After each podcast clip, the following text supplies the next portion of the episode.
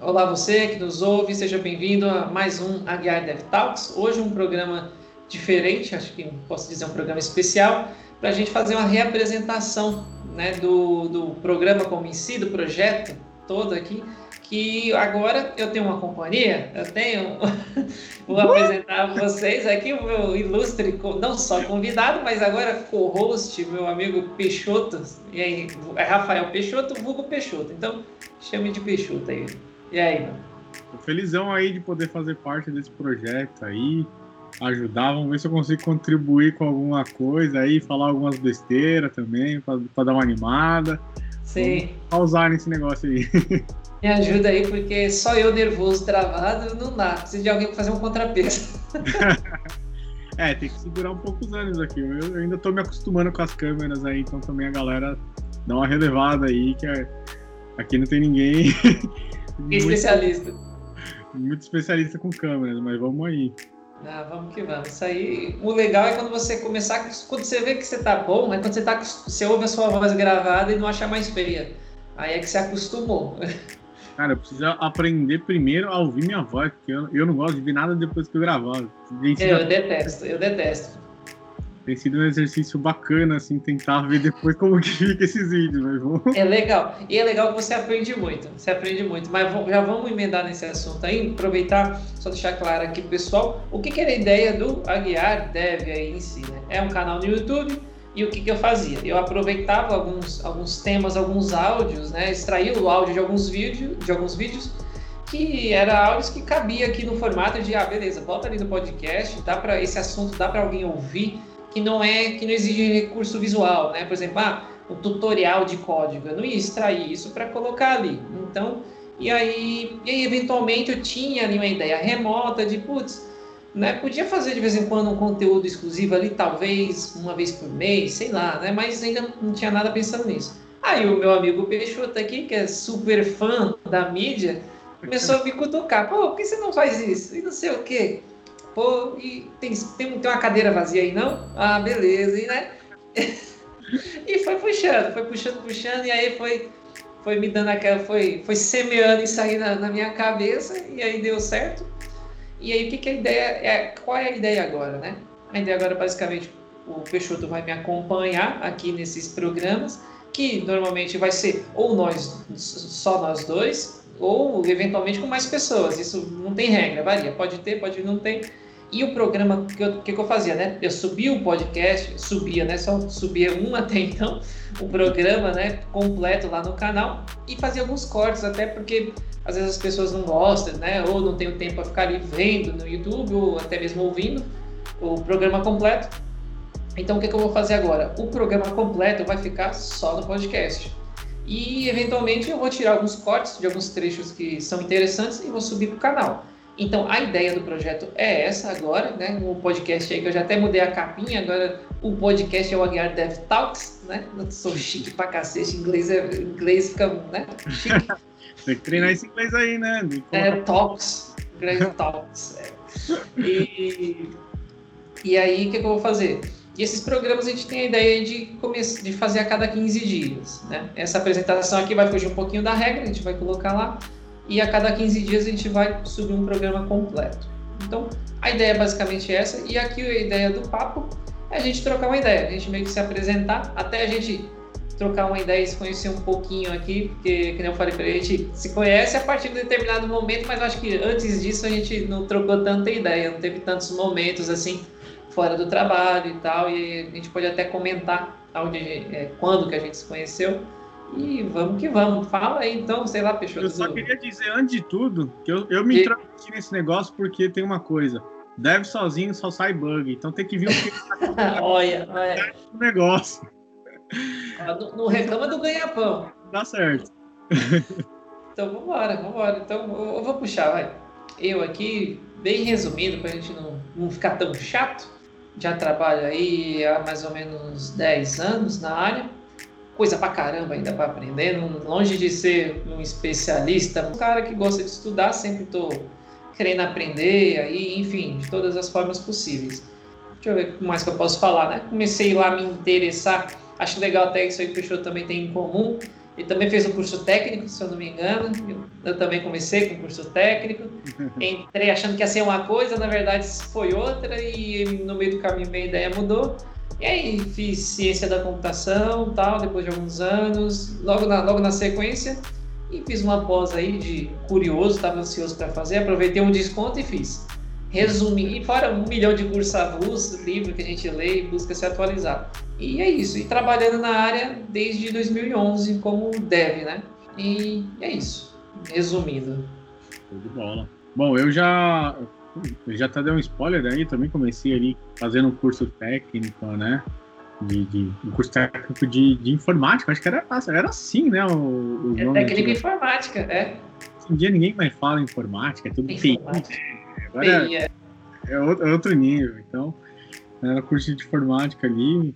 Eu gostava bastante da parte de banco de dados. Eu falei, não, vou trabalhar com banco de dados e tal. Nunca trabalhei com coisa na minha vida. Sim, não sei, a gente usa no dia a dia né, para fazer as atividades, mas nunca trabalhei oficialmente, né?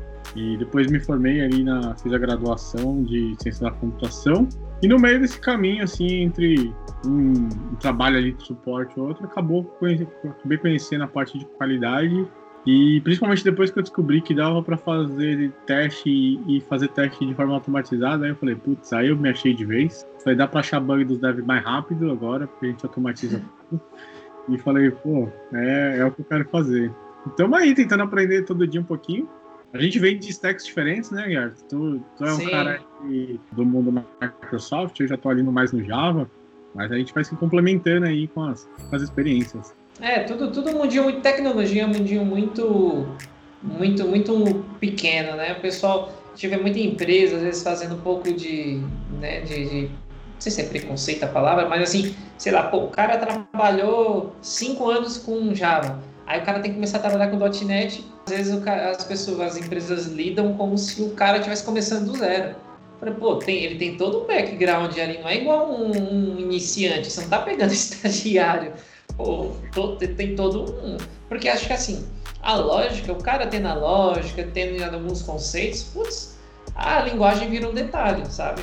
É, é, engraçado isso. Não sei se você já teve a sensação, mas que nem, por exemplo, eu não sou ninja do JavaScript e, e sou longe de ser o cara do front-end. Mas, mano, quando eu paro para entender algumas paradas de, de front no JavaScript, eu falo, nossa, isso aqui ó, é assim, assado, sabe? Se localizo, me localizo muito fácil. É, é bem interessante. Lógico que, né, tem coisas lá que é meio demoníacas, não, não tem jeito. Vou ficar sem entender aí mais um tempo. Né? É, não, tá louco. Tem uns bagulho ali que até, até Deus estranha, mas. É, mas é legal, é legal. Esse negócio de tecnologia, você.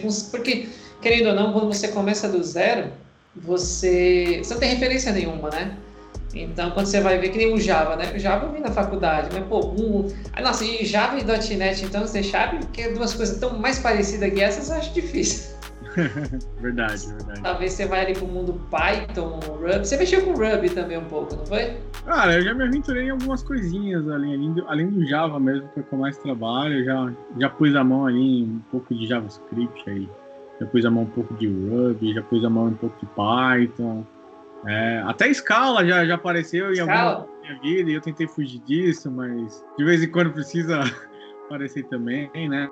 E uma coisa assim, fazendo até um paralelo do que você falou da, da questão de, de alguém ser um especialista ou já sênior numa determinada linguagem tem que mudar, né? Eu faço um paralelo com, com os QAs, assim, que é muito mais importante talvez você saber a, a questão da linguagem, informação, a lógica, ou alguns conceitos, paradigmas assim de programação, do que de repente conhecer as ferramentas em, em si, né? Então, ah, não importa se eu sei a ferramenta A, B ou C ali que automatiza, por exemplo.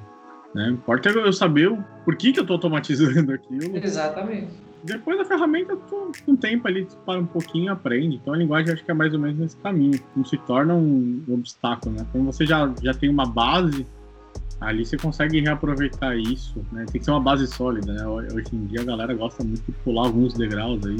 É, é. O framework esquece do, do, do, básico ali da linguagem. É, nossa, é louco. O cara, você, eu lembro, nossa, você falou isso aí, puxou um. É engraçado, me lembrou do negócio, é quando eu lembrei esse, eu lembrei de outro, que é esse outro que eu vou falar. Porque às vezes o cara, ele, ele não vai atrás de entender por sei lá, vamos supor, ele quer o caso dessa pessoa. Ele aprendeu, né, ensinar, ele começou como estagiário num lugar, e aí ele aprendeu aquele negócio fazer daquele jeito. Mas assim, ele não teve, a princípio, sei lá, acho que sei lá, para um mês, talvez seis meses, sei lá. No começo, é, eu acho que você ainda está se localizando, né? Ainda você, você tem que muito tempo ainda para desenvolver o seu senso crítico, né?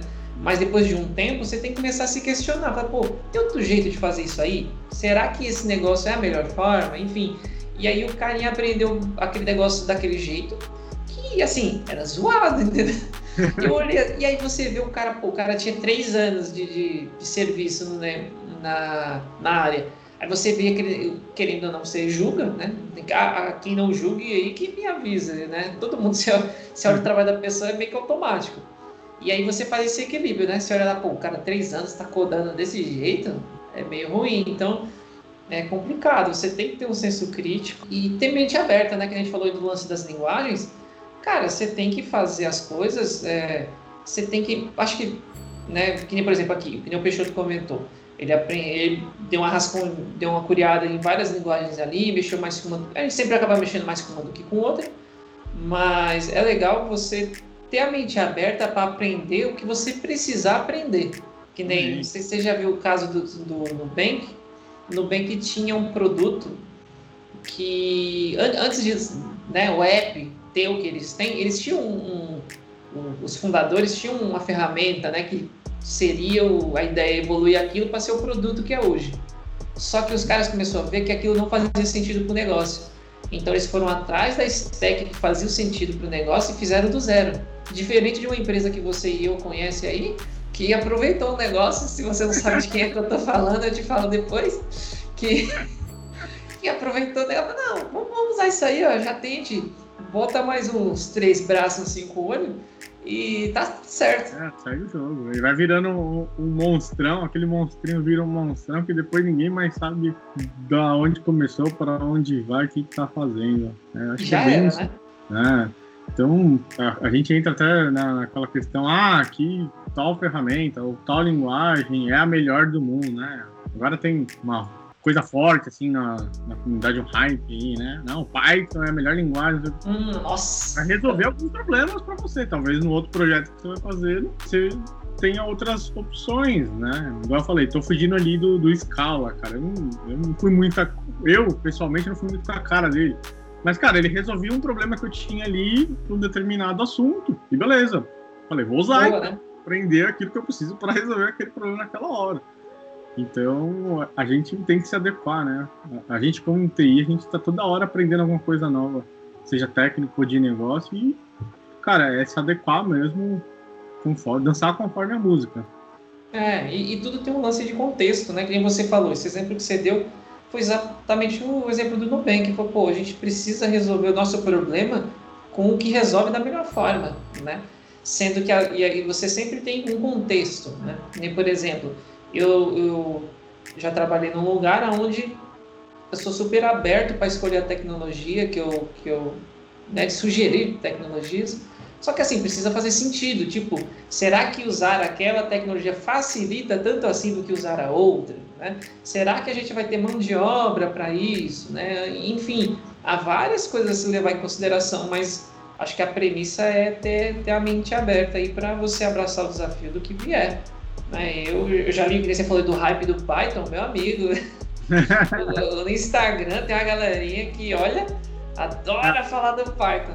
Na, na, comunidade de QA, acho que até deu uma, uma diminuída, assim, mas tinha uma hype também muito forte do, do Ruby. Assim. Teve uma época que, cara, tudo que eu, você olhava para um lado, você via Ruby em tudo.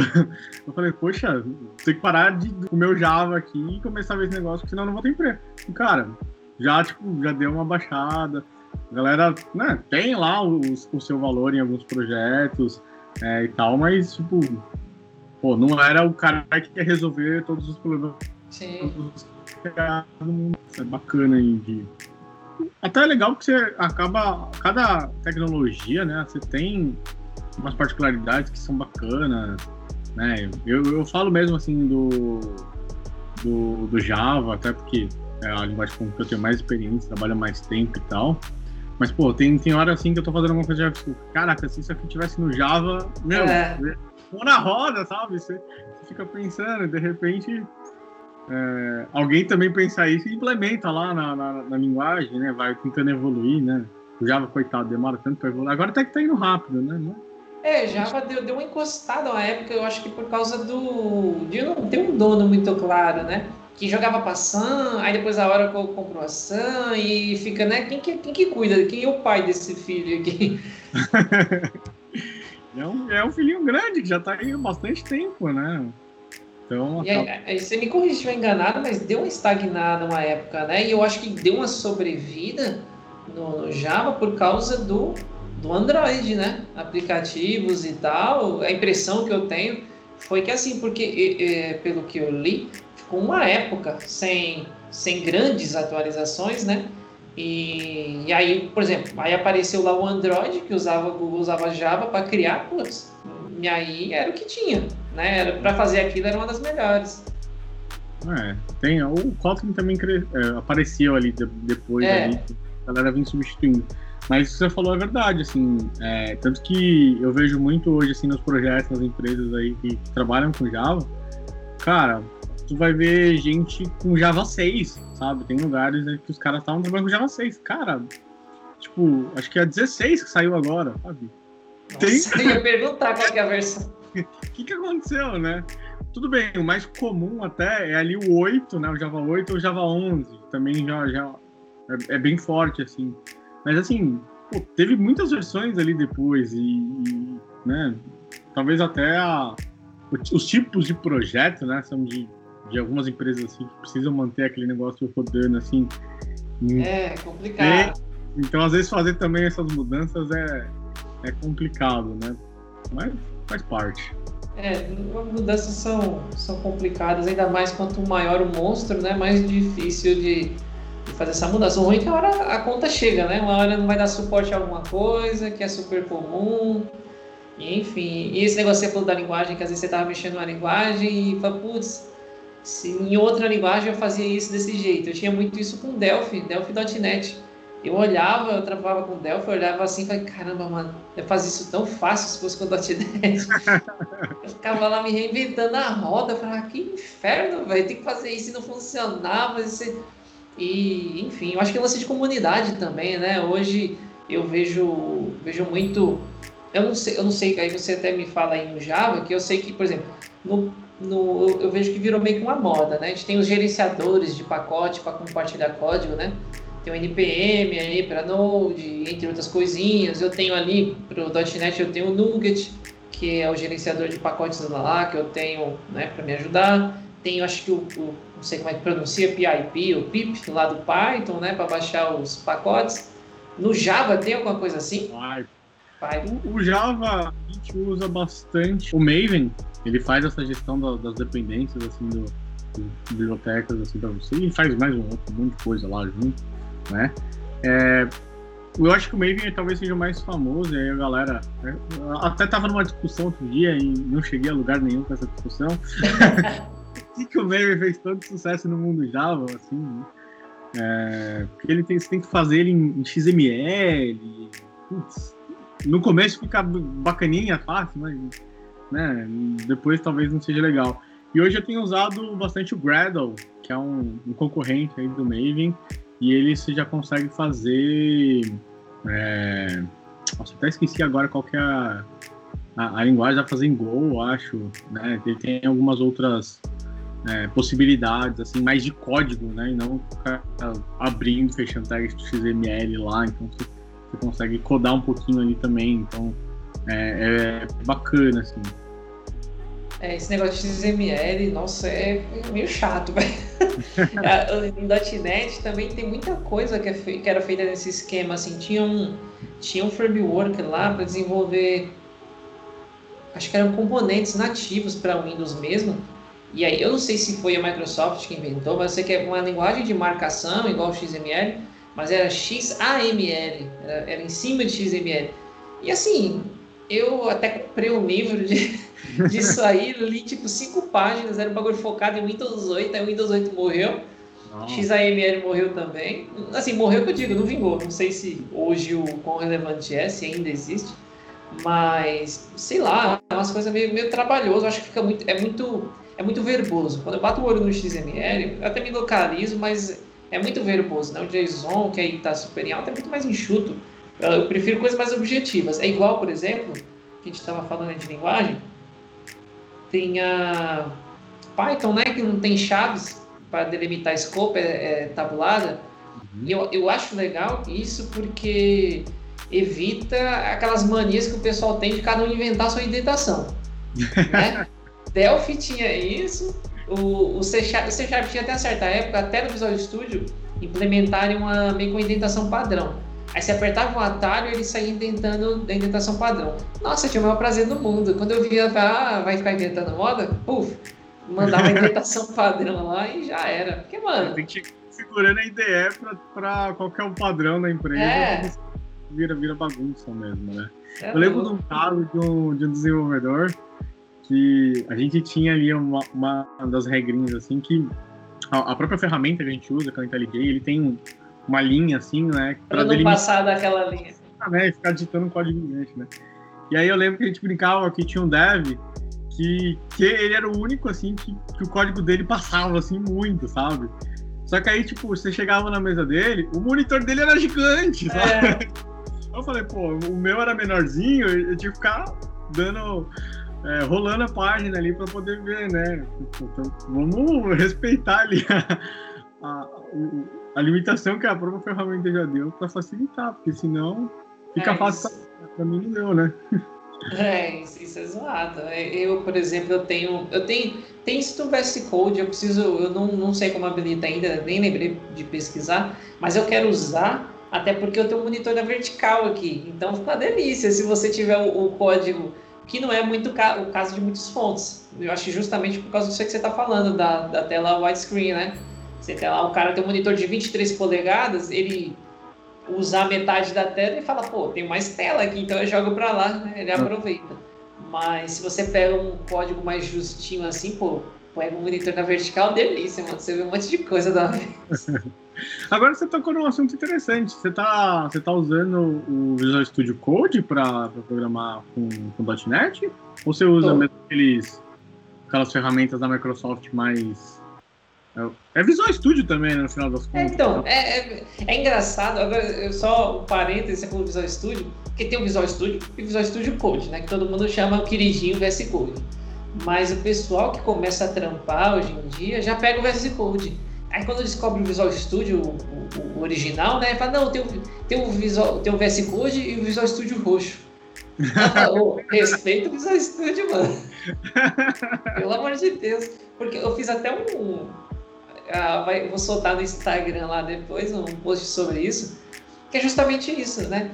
O, por, o, que, o que, que eu diferencio? Eu uso, né? Respondendo a pergunta antes que eu esqueci, eu uso o VS Code, no, tô no Mac. O Mac tem até um Visual Studio for Windows, mas eu preferi usar o VS Code porque ele é cross-plataforma. Então, se porventura eu voltar para o ambiente Windows, eu não pretendo mais Se eu sair do Mac aqui, que o, o, o Mac não é meu, tá? É da empresa, só pra constar. O, se eu sair aqui do Mac, eu, que eu gostei pra caramba, é bem legal, né? É uma baita da máquina, mas eu, ou eu vou comprar um, dá um jeito de comprar um Mac, ou eu vou, ou eu vou para um ambiente Linux, que é basicamente o Mac mais feio, né? O ambiente Mac não tão bonitinho, mas assim, por debaixo do pano é a mesma coisa. Então, né, é legal que você fica muito muito sujeito à linha de comando, né? Nossa, é muito legal quando você vai pegando um pouco de fluência, né? Mas o pessoal tem muito dessa de, de confundir, né? Tem gente que fala assim, ah, pô, o, o VS Code é muito melhor que o Visual Studio. Eu até falei isso no meu post, que eu falei assim, mano, depende, né? Que acho que assim, o que, que o VS Code tem que ele é, que ele é, não é que ele é bom, o que, que é um ponto positivo para o VS Code? Ele é multiplataforma e ele trabalha com diversas linguagens, tem plugin para um monte de coisa. Agora, o que, que o Visual Studio é bom? Ele é bom que ele é um, ele é um, um enquanto o VS Code é um editor, né? O Visual Studio é um IDE. Né? Um IDE é o quê? Um ambiente completo para desenvolvimento. Então, tudo que você tem já está lá dentro. Tudo que você precisa já está lá dentro, né? Então, assim, para as linguagens, é, para tecnologias exclusivas Microsoft, o Visual Studio, o roxinho, que nem alguns aí chama, mano, é mil vezes melhor. O VS Code ainda tem que melhorar muito.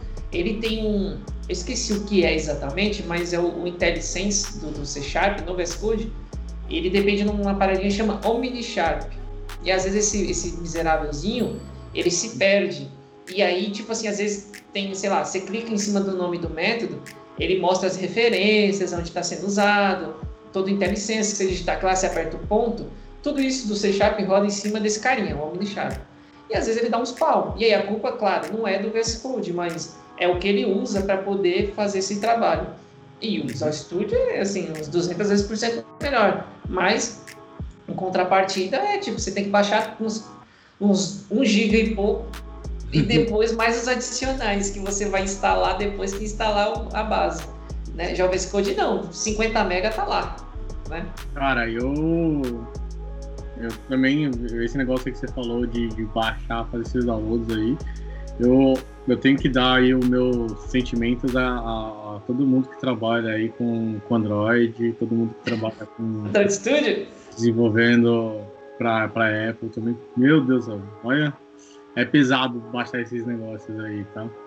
Complicado. Aí você estava falando do VS Code, assim, eu, eu gostava, eu gosto bastante de usar ele. Cara, para quem gosta de Markdown, eu acho ele excelente. Ah, sensacional. Já faz muito bem assim nele. É, mas aí Javeiro não tem como, né? Tem que usar. Ó, né? tem, tem, muita gente que ainda usa Eclipse, eu não sei como. Eu, eu fui um defensor do Eclipse durante muito tempo. Mas quando eu conheci o IntelliJ, aí. Ah, putz, os caras são bons, né? mudou para muito melhor. Não consigo. Eu, hoje eu olho para aquela telinha do Eclipse assim, dá, dá, dá uma dor no olho. Putz, aquela, a padrão dele já é até aquela branca, né? Aí até uma Sim. polêmica, né? Deve que é deve, se, se, se, se coda na tela branca ou não. Ah, Mas nem vou entrar nesse hoje. Não, não, você, essa, essa é polêmica. O pessoal gosta tudo do modo dark. Não, tem tudo no modo preto, parece um morcego, velho. Falei, mano. Eu até gosto, mas sei lá, acho que depende muito do contexto. Mas é, mas é legal. Mas, bom, a gente falou bastante de tecnologia. Vamos falar um pouquinho mais do pessoal. E aí a gente, daqui um ano, a gente olha esse, esse programa e a gente dá risada do que a gente falou. Demorou. Olha aí. Bom, sei lá, vamos falar aí. A gente estava comentando aí um pouquinho nos bastidores de hobby, né? Eu estava até falando de definição aí de hobby. É, que o que, que a gente costuma, né? Que hobby a gente normalmente associa a qualquer qualquer atividade extra, né? E aí eu tava falando aqui com o Peixoto, eu falei, mano, pra mim um hobby não pode estar envolvido com o teu trabalho. Eu, eu sou dev, o meu hobby é o quê? Ah, eu faço app, eu faço, faço site, isso não é hobby, velho. Isso aí é tá trabalhando. É, e estudar também não é hobby. A menos que você esteja estudando, sei lá. Claro que isso vai, vai contra a minha definição, que eu vou falar daqui a pouco. Mas se você tiver, sei lá, estou estudando pintura, estou estudando, sei lá, artesanato, né? Aí beleza, você está fazendo uma recreação diferente. Beleza, aí acho que serve. Mas eu ia falar minha definição aí de. de... Ah, essa, é, se eu falar minha definição, vai, vai levar para outro lado, né? Então vamos falar primeiro o que, que a gente faz. Bom, eu. Eu. Aí, buzina, dá para ouvir a buzina daí? Que beleza. Parou. Ah, é assim, né? Começa a gravar. É que o estúdio aqui, gente, né? Não é muito, não é muito bem localizado. Dá vaga lá. É. o cara sair. Caramba. Estúdio é virado para o estacionamento aqui. Uh, então, quer falar? Bom, acho que de hobby que eu tenho hoje é, é mano, é caminhada, correr e tal. Tenho tentado manter isso uma rotina, algo diário mesmo. Tenho quase conseguido. É o quê? Aguiar Fit aí, ó. Aguiar Fit, daqui a pouco a gente faz a... Não sabia. Aguiar deve Fit daqui a pouco. É, ó. Mano, na, na, pandemia, quando começou a pandemia, a gente ficou de home office e foi uma das saídas para mim para lidar com ansiedade, né? Trabalhar em casa e tal. No começo é tudo flores. Tem gente, acho que, tipo assim, não, não é. Não conheço alguém que não passe por isso, mas acho que nem todo mundo é igual também. Só que assim, no começo, sei lá, o primeiro mês, tranquilo, mano. Agora, depois de um tempo, a mente, ainda mais trabalhando um pouco além das 8 horas, tua mente não desliga, mano. realmente não desliga. Você deita, o sono não vem, tua cabeça tá pensando num monte de coisa. E foi uma das saídas que foi útil ou agradável para mim. Eu, eu fazia uma atividade física, que é, né, eu acho que hoje é extremamente importante, sempre foi, né, muito importante para manutenção da saúde de qualquer um. Tem muita gente aí que às vezes fala assim que tem certos problemas de alimentação por causa da alimentação e por mais que você se alimentasse, não que estou né, incentivando a pessoa a se alimentar mal, mas talvez se você não se alimentasse tão bem, mas tivesse uma atividade física diária, talvez os efeitos da sua alimentação fossem reduzidos, né? Então, assim, atividade física, cara, é um remédio enorme. É legal e divertido? Cara, depende. Se eu falar para você que eu adoro correr, é mentira. Eu corro mais pelo desafio, sabe? Não, eu quero, sei lá, que nem hoje eu consigo não correr contínuo, né? Mas entre corrida e caminhada, eu fecho 4K toda vez. Então, então o que, que eu faço? Eu assim, morrendo já. não, é. Não, isso aí ainda. O objetivo é fechar. É que assim, eu também não quero ser um atleta, mas eu quero ter mais resistência, né? O negócio é fazer mais com menos. Fala, não, beleza, eu vou apertar um pouquinho o passo, tá? Não ficar lá correndo quatro horas também. Pra... mas, mas é isso, eu vou mais pelo desafio. Às vezes falo assim, putz, hoje vamos, sei lá, fazer um, um, um K a mais. Fazer um K a mais, ou tentar fazer o mesmo tanto em 10 minutos a menos. Umas paradas assim, pelo desafio de porque para mim o que, o que o meu gatilho de motivar a fazer isso foi o prazer da conquista, né? Putz, consegui, me desafiei e consegui. Mas sim, fala assim, ah, Thiago, você acha divertido correr? Mano, não acho divertido correr. Eu preferia, sei lá, natação. Natação eu acho muito mais divertido, é uma parada que eu gosto muito mais. Só que, né, não tá rolando muito a gente ir pros lugares fazer as coisas. Pois é. Oh, até legal você ter falado da, da corrida, assim, né, durante um tempo aí, antes da pandemia vir nessa pegada mais forte e tal, né, estava numa fase de flexibilização ali, que, que as academias até estavam abertas ali, né, com controle de, de número de pessoas e tal. Eu cheguei a treinar um tempo, cara, ia na academia assim, o que eu mais gostava era da esteira, velho. Eu, tipo, se eu pudesse ficar a minha uma hora ali, mais ou menos, uma hora, uma hora e pouco de treino que eu fazia, se eu pudesse ficar esse tempo todo na, na, na esteira, assim, eu ia. Aí eu olhava assim, pô, tem que pegar peso agora. Ah, acho que Vai mais um pouco aqui pra compensar aquele peso que eu não vou pegar, sabe? Mas eu. Eu, uma coisa que eu gosto muito, e aí eu acho que eu consigo, né, ter, ter um, um hobby que é uma coisa que, que realmente eu gosto de fazer, que, que me dá prazer. E ainda tem o bônus de, de fazer bem para a saúde, né? Eu, eu luto, né? Eu faço karatê aí já tem algum tempo. É complicado treinar na pandemia, né? Não é, você não consegue assim hoje, tá tudo fechado. Os lugares, quando, quando abrem, você tem que treinar de máscara, treinar de máscara é horrível, mas assim, Nossa. é melhor não, não, não, não, treinar também, né? Nossa. Então, é, é uma coisa assim que eu gosto. Não, também não, não tem nenhum objetivo de virar atleta, de disputar campeonatos assim. Mas é um negócio que, que puxa bastante a parte física, de, de eu me superar a cada dia, né? E, e, quando. Agora já faz muito tempo que a gente não pode lutar, né? Porque né, a gente só faz aquela parte de movimento que é individual para não ter justamente é, o contato com o outro. Então. Mas é bom quando, quando podia, né? Você podia lutar com outra pessoa, ver como que você tá ali, né? Tentando não se comparar com com o seu adversário ali naquele momento, mas fazendo a comparação de, poxa, de como que eu tava um tempo atrás e quanto que eu consegui evoluir, de ter mais resistência, é, de poder fazer golpes diferentes, né? Ter mais flexibilidade, a perna que, que só consiga chutar ali a canela, pô, tô conseguindo chutar é, mais alto, então é, é, um, são desafiozinhos assim bem bacana e eu gosto bastante, então tem, eu queria poder até treinar mais, mas em, em, em, momentos de pandemia, assim, tudo fica muito complicado. Ah, e ó, você falou de karatê, momento curiosidade, eu também fiz karatê há algum tempo. Só no. Quando eu, só que eu era, era criança, devia ter pré-adolescente ali, devia ter. Não, nem pré-adolescente, eu era bem pequeno, fiz com uns 9 anos, 11 anos, negócio assim. E assim, achava legal que aí putz, a escola fechou, aí o dinheiro também apertou, então nunca mais voltei. Assim, não vou dizer que eu era um grande entusiasta, mas, mas era legal, era legal. Lembra, assim, você lembra qual estilo de karatê que era? Isso não lembro, mano. Isso aí vai fazer 20 anos. é, não, é. Tem, tem bastante estilos diferentes, né? Com uhum. pegadas de, de técnicas. A, a, base, assim, nem muda tanto, né? Uhum. Mas às vezes o foco de, de uma aplicação de técnica muda de acordo com, com o estilo, assim. Ah, legal, cara, não sabia, bacana. É, então, eu, eu, te, eu não vou dizer assim, hoje, hoje se eu tivesse que ter alguma. é o quê? Peraí, fala de novo. Fazer uns comitê aí, uma luta, né? Ih, tá doido? Nossa. Vai ser o Aguiar deve estar, eu não, eu não sou casar, tá doido. Já tem até nome pro programa, cara. Você é, pronto. Aguiar deve roxo, vai voltar roxo.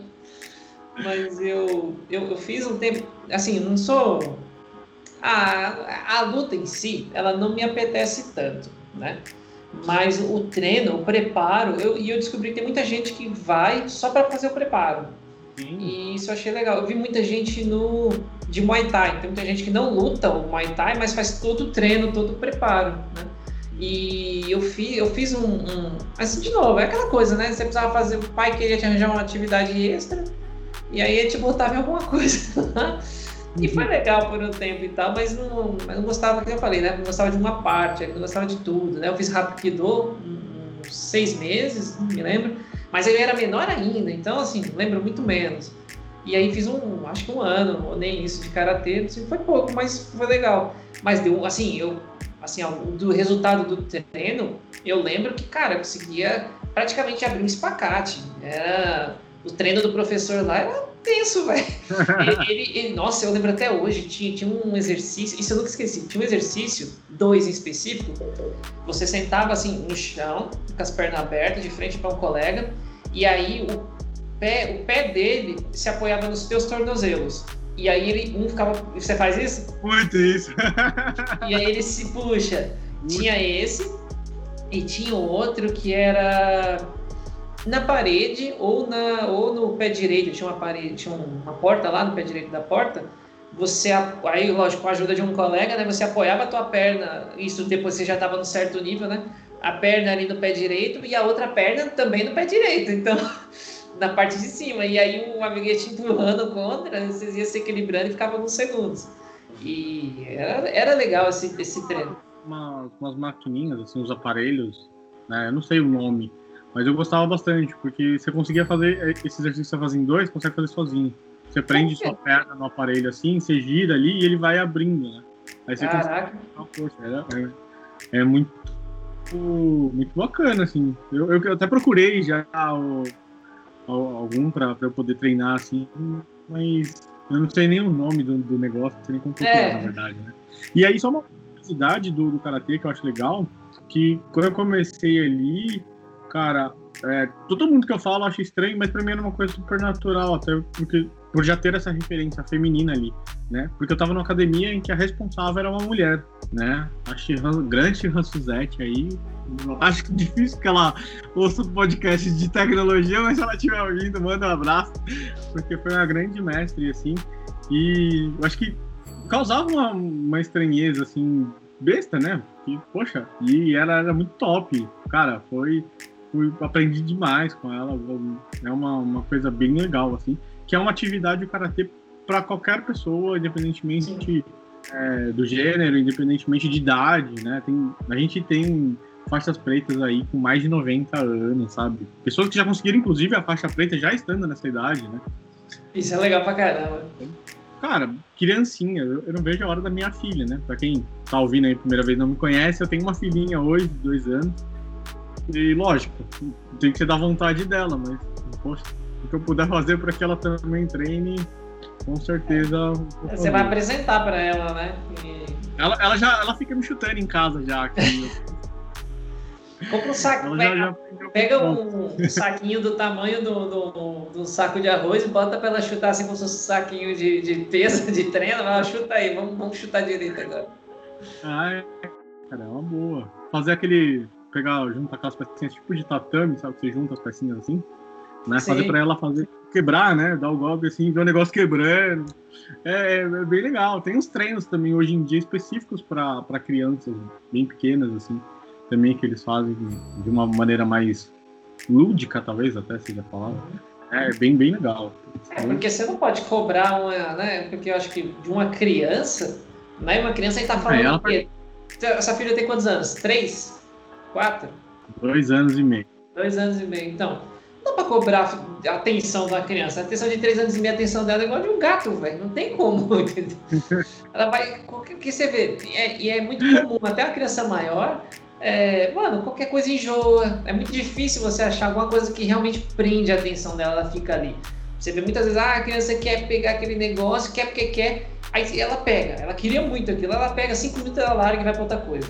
Então, assim, é, é, difícil, né? Mas o legal de você, você, você falou, né, de botar, por exemplo, apresentar arte marcial, ou até pensei aqui uma coisa que, por exemplo, eu apresentaria para um filho meu, seria, por exemplo, natação, né? Porque eu, tenho um problema, bem aí de família, né? Tenho um problema na, nas costas, é, nas costas, e você ter, você fazer natação, nossa, isso ajuda pra caramba, né? E ele pode ter, pode não ter, mas se porventura ele vir a ter alguma coisa desse tipo, nossa, ele vai ter uma musculatura muito mais preparada para esse tipo de coisa, né? E, e, enfim, mas acho que qualquer esporte, né, seja ele qual for, acho que o principal que trabalha é a disciplina. Isso você leva para o resto da tua vida, cara. Disciplina, você saber que as coisas têm começo, meio e fim. Se você for fazer, você tem que fazer direito. E, enfim, eu acho que essa é a maior lição que você leva, porque é, é um, é um estilo de vida, né? Uhum.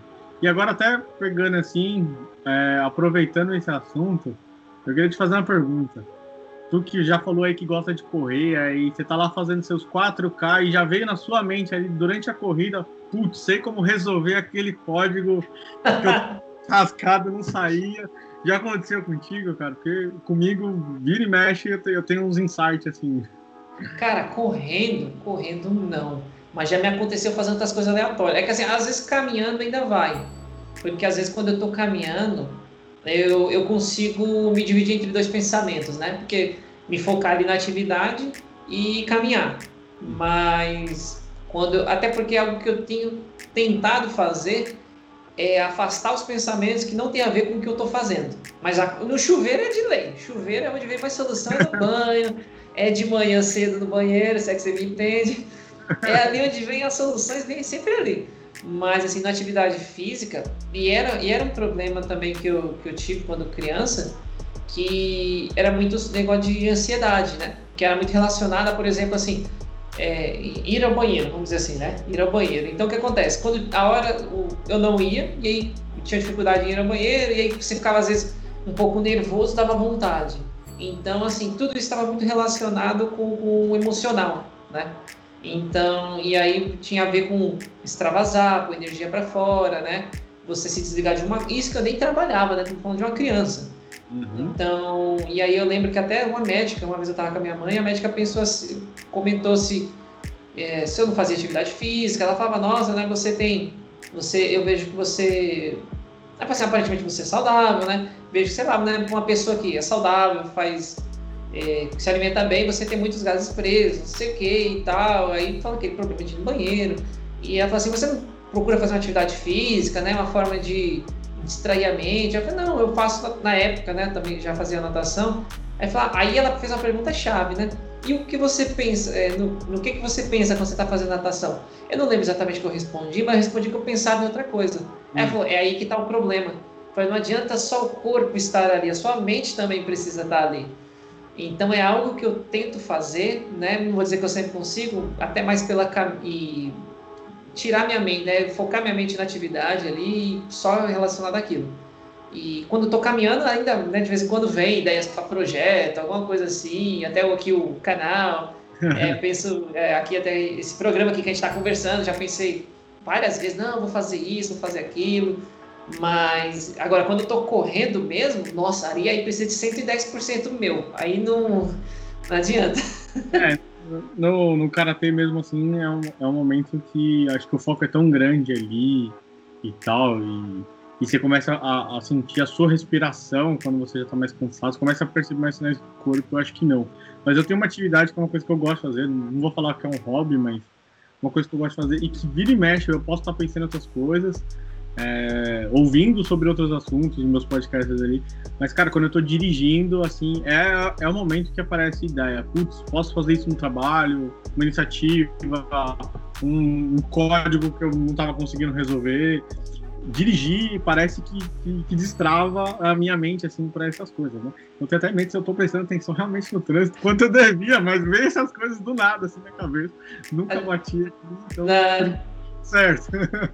Mas o engraçado do dirigir, eu acho que isso acontece porque é um momento que meio que você vai no automático, né? Ali você vai, a memória muscular trabalha por você e vai embora. Quem nunca estava dirigindo e de repente falou assim, caramba, eu estou dirigindo, né? Por um momento se, né, se pegou ali disperso, mas é porque é algo que você fica muito no automático, né? É, é por exemplo, o banheiro, né? Que tá, ah, tô tomando banho. Putz, aquilo ali é automático, você não pensa para fazer, você só faz, né?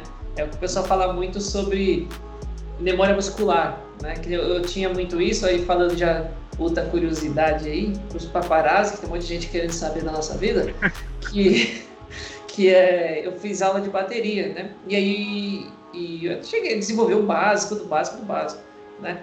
E e aí uma coisa que eu estava lendo muito a respeito que era sobre memória muscular. E eles falando que a memória muscular é, quando, é justamente isso, quando o teu corpo memoriza, não é a sua mente que memoriza aquilo, é o teu corpo. Então é igual é o que acontece quando você dirige. Não é sua, a sua lógico, a sua mente tem que saber, tem que memorizar, mas depois de um tempo é, é o teu corpo que memoriza. Isso que é a memória muscular. A tua perna, os seus braços, tudo eles meio que agem no automático. Você não pensa, o corpo só reage, né? É, é como a música. Chega uma hora que quando você está ali tocando um instrumento, é, por que, que tem que praticar tanto? Né? Até outra curiosidade que eu descobri aí, que a palavra ensaio significa, não sei aí a, origem da palavra, mas significa praticar, né? Então é o praticar que vai fazer com que o teu corpo é, assimile aquilo, né? Memorize aquilo, porque não adianta só estar tá aqui. É engraçado isso. É, e aquela coisa, né? Quando começa a dirigir, ou no seu caso aí da bateria também e tal. É, quando a gente vai pegar aquela primeira vez, parece que, mano, nunca vou conseguir fazer. Eu lembro da minha experiência Eu falei, não, eu nunca vou conseguir dirigir esse negócio, não. E hoje você faz assim que realmente você não pensa, simplesmente o, o negócio acontece, né? É interessante mesmo olhar por, por esse lado. E eu queria aprender música, cara. Eu sempre tive sempre gostei muito de, de, de, música, né? Gosto muito de rock, gosto muito de, de MPB. É, sempre quis aprender a tocar violão, guitarra, assim. Mas foi uma coisa que, enfim, sei lá, dei outras prioridades na minha vida, não tive talvez oportunidades em alguns momentos. Mas é, é, um, é uma, uma atividade que eu queria colocar aí na, na minha lista aí, né? É, e isso é muito de momento, sabia? Porque antes de eu falar isso aqui, negócio de momento, o interessante é você falou de dirigir. Eu já não tive tanta trava para dirigir, mas eu vou falar da trava da música, porque o meu pai era motorista, né? Meu pai sempre foi motorista. Eu sempre, quando eu ia assim, eu nunca fui fã assim de carro, né? Meu pai até é, já comentava assim que eu nunca tive muito interesse, não sei o que, mas eu, a minha curiosidade em olhar ele dirigindo era entender a interação homem-máquina, ver, assim, nossa, meu pai aperta ali, acontece tal coisa, era aquilo que me fascinava e era aquilo que hoje eu percebo, né, que era aquilo que me chamava atenção, porque eu olhava, eu olhava assim, eu prestava atenção em tudo, eu lembro até um dia que eu estava viajando, voltando lá da terra dos meus avós da Bahia, e se eu não me engano, minha avó, na minha época, estava acompanhando a viagem de volta, ia passear um tempo em casa, e, e aí ela comentou, falou assim, nossa, olha o Thiago e aí eu tô lembrando disso agora, né? assim, olha o Thiago. O Thiago não tira o olho do, do meu pai, né? Não tira o olho do Tony dirigindo. E eu ficava ali vidrado, porque eu achava muito legal ele, ele controlando aquilo, né? E, e aí aquilo meio que já estava meio subconsciente. Eu fui muito. Não vou dizer que eu fui um excelente motorista logo de cara, mas a parte do medo eu não tive, eu meti as caras. Mas já no, no instrumento, que aí eu vou dizer que talvez para você, que eu acho que para mim também pode ser tanto o problema quanto a solução, né? Aí é, cabe fazer a, a usar da melhor forma, que é nós somos pessoas muito quanto mais a gente entra na área de tecnologia e mais estuda, a gente se torna nos tornamos, tornamos pessoas muito racionais, uhum. né? E a música tem muito algo de sentir, tem muito algo de feeling. E a uhum. gente é muito muito muito lógico, né? A gente não, quando fazer tal coisa, tem que acontecer tal coisa, a gente não é muito do improviso, né? Falando, não, uhum. a gente sempre tenta se planejar e tal, enfim. E, e, só que lá no cerne da música, música é matemática. Se você olhar a música, tem tempos, tem as notas, enfim, a base da música, se você olhar, é matemática. E então, assim, só que você não pode olhar para a música só como matemática. Você pode até entender. Eu já vi muita gente que dá aula de, de como ler uma partitura, desse tipo de coisa, de como. Eu já vi gente dando aula de como tocar um instrumento, mas ele mesmo não sabe tocar. Isso é loucura. Porque o que acontece? Ele entende, ele sabe o que precisa fazer, consegue explicar para alguém, mas o que eu falo, falta também um pouco dessa sensibilidade, que nessa parte do, do tal do improviso, sentir, né? Então, hum. às vezes, assim, por um lado, essa nossa razão, né, esse nosso lado razão tão grande, é, pode nos ajudar no entendimento técnico, mas na, da, da música em si, mas na parte da prática, é, a gente precisa mais do lado emoção, um pouco menos razão, você precisa sentir, mas, né? Pelo... Você consegue, talvez, ali é, reproduzir algo, né? Sei lá, vou pegar uma música de alguém que eu gosto e, e reproduzir aquilo. Já talvez criar uma música ali, aí eu acho que o, essa parte realmente do sentir, da, da criatividade. Aí é outro nível, aí é outro nível, pegou pesado. Aí, nesse lado, a gente tá bem, bem longe, talvez. Ah, ixi. Eu, eu acho incrível, eu vejo às vezes uns vídeos dos carinha recriando, né, assim, mesmo recriando músicas. Você já viu uns, uns tecladinhos de, de, como se fossem uns pads? Já viu aqueles, aqueles, tipo DJ, ah, Link Park, você gostava do Link Park. Lembra do aqueles pads do DJ Han que apertava lá? Então, tem um, eu não sei o nome daquele equipamento, mas é como se fosse um tecladinho, ele tem uma, para quem não sei se, bom, para quem está ouvindo aí e não sabe como funciona o teclado musical, ele é composto por oitavas, a sequência de teclas, né? Que são as mesmas notas, só que aí subindo o tom. Eu não sei, eu, eu só sei no, no, cru da coisa, tá? Então esse tecladinho ele tem só uma oitava, e aí você tem um botão recurso eletrônico que você muda as oitavas daquele tecladinho, e tem vários botões em cima que você grava um som, alguma coisa, e põe para repetir, enfim, e o cara reconstrói toda uma música em cima desse, desse equipamento. E aí o legal, primeiro que você repara a quantidade de sons que tinha naquela música e você não sabia, não prestou atenção, ou nem, nem você nem tem ouvido musical às vezes para discernir todos aqueles sons. E, putz, o cara faz aquele negócio ali de uma maneira muito da hora. Você fala, caramba, que legal, o cara construiu uma música. Muito da hora. Esse, desse negócio de música, assim, eu, eu tenho até uma, uma certa dó do, dos, baix, dos baixistas, cara Assim, eu hoje eu consigo distinguir bem o som, né? E adoro o som baixo e tal. Mas eu, eu vejo, por exemplo, vou conversar com a minha esposa, pra mim é tudo a mesma coisa, sabe? Tipo. É.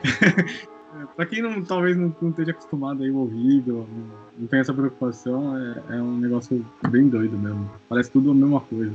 É, o baixo eu acho muito legal mesmo. O baixo dá toda uma. Lógico que tem músicas onde o baixo é mais presente, né? Tem músicas que Depende da regulagem do som, que você vai ouvir um show. Às vezes o baixo está lá, mas a regulagem do instrumento ou do volume não está de uma forma que ele nem fica presente. Mas o legal, às hum. vezes, é você pegar uma. que eu já percebi. Às vezes o baixo, você pode até, né, quem não, não tem um ouvido, às vezes estão afinados, está tudo ok, você não prestar atenção, né, perceber, mas se você tirar, você vê que fez falta. Talvez está é, ali você falar, não estou conseguindo ver o baixo. Mas quando tira, você fala, ah, então era ali que ele tava, né? Talvez seja um exercício para perceber. Ah, mano, por isso que eu gosto de Iron Maiden, cara. É uma banda que tem os guitarristas que, que, são sensacionais, assim. E, cara, o baixista ele ainda consegue chamar atenção para ele de um jeito que, que, cara, não tem como ouvir Iron Maiden sem prestar atenção naquele baixo, né? É demais. bom, gente, eu falei, bom, a gente falou bastante coisa, Peixoto, tá aí uma hora Quer puxar mais alguma coisa? Imaginável, eu acho, hein? Foi, passou do que a gente imaginava. E quando o papo é bom, vai embora. Não. Bom, gente, então é isso. Espero que vocês tenham gostado. Aí foi um pouco sobre mim, sobre o Peixoto. Que nem eu comentei, a ideia aqui, só para reforçar, se você já ficou, ficou aqui até agora, já, já te agradeço. Assina aí o podcast, vem muita coisa legal aí pela frente. A gente sempre vai de tempos em tempos trazer um convidado, um ou mais, um, um, programa aí que vai vir mesmo, vai ter umas 200 pessoas. Eu não sei como é que a gente vai fazer direito, que depois que eu parei para contar, eu falei, caraca, acho que tem muita gente, mas vamos embora, serve de experiência. Mas aí é... uma galera, peraí, pelo, já, já deu, deu uma olhada, que a galerinha vai trazer bastante conteúdo, com certeza aí.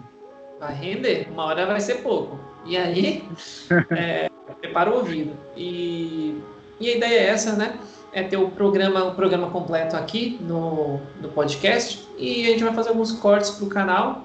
E quem sabe eu não arrasto o Peixoto aí para alguma coisa no, no YouTube de vez em quando, não sei. Vamos ver. Precisa negociar esse contrato melhor aí, ó. É, já assinou, agora. Não leu as letras miúdas. Aí, bom, é isso. Não esquece de seguir a gente aí nas redes sociais. A gente tem a, tem a rede do. Depois eu vou deixar aí na descrição. Tem a rede do Peixoto. Agora o Peixoto vai virar pessoa pública. Então vou deixar as, deixar as redes do Peixoto aí. Tem as redes do canal. Vai ficar tudo... parar de escrever tanta polêmica no LinkedIn. É, ou escreve mais. A gente quer, é, escreve mais. Eu preciso aí de. Não, não me cancelem. É, traz audiência. É, cuidado, também não, não tanto, não tanto. E, e é isso, gente. Quer falar mais alguma coisa pra fechar aí? Não, é só, só agradecer aí. Eu tô, tô empolgadão aí pelo projeto. Tem, vai ser uma experiência nova, né? Não venho de, de uma de uma área de comunicação aí, né? Vocês vão ver, né? Mas para falar de tech aí, acho que a gente tem uma bagagem legal. A gente, lógico, não sabe tudo, mas a gente vai aprendendo e, e, e vamos crescer junto. Vai ter bastante convidado, a gente vai aprender com eles também. Vai ter bastante coisa legal aí. É, e assim, também agradecer pela sua participação. Aí eu tenho outras é, tenho minha esposa aqui me ajudando também com redes sociais. Agora, recentemente, ela vai abraçar umas coisas aí para mim, umas artes. E tá crescendo, hein? Tá crescendo, essa empresa tá crescendo, meu amigo. É, vai me ajudar aí e é legal, é muito gostoso fazer isso como hobby, né? Até um conselho que eu deixo aí para quem estiver ouvindo a gente, não, cara, é uma coisa assim. Se isso aqui algum dia der dinheiro, maravilha, quem é que não quer? Mas se não der, cara, eu tenho o maior prazer em fazer, eu acho muito legal, acho muito divertido e eu acho uma experiência muito rica. Compartilhar conhecimento, seja no YouTube, eh, no podcast, no artigo, é legal, é legal porque você ajuda outras pessoas, você aprende e é uma jornada total de autoconhecimento, cara. É muito legal como você se conhece, como você vê aonde você tem que melhorar, fica muito nítido, porque até é engraçado aquele exercício de o pessoal às vezes fala, ah, fala as coisas na frente do espelho, não sei o que, e eu sempre não, nunca nunca dei muita importância àquilo, né? Mas hoje, editando os meus vídeos, editando o podcast, eu vejo que é a mesma, é a mesma dinâmica, né? Você fazer aquele exercício do espelho. Você se, quando você se vê falando, se vê fazendo algo, é, você se olha com outros olhos, porque você está focado só em você. Isso é, é, muito legal, cara. Eu tenho certeza que é uma, uma experiência muito rica, principalmente para nós, né? A gente vai estar tá levando conhecimento para os outros, mas a gente também está ganhando muito com isso. Então, no fim é uma coisa muito do bem, todo mundo está ganhando. Então espero que todo mundo possa aproveitar disso aí. Então, show de bola, gente. Muito obrigado. Espero que vocês tenham gostado desse programa e até a próxima.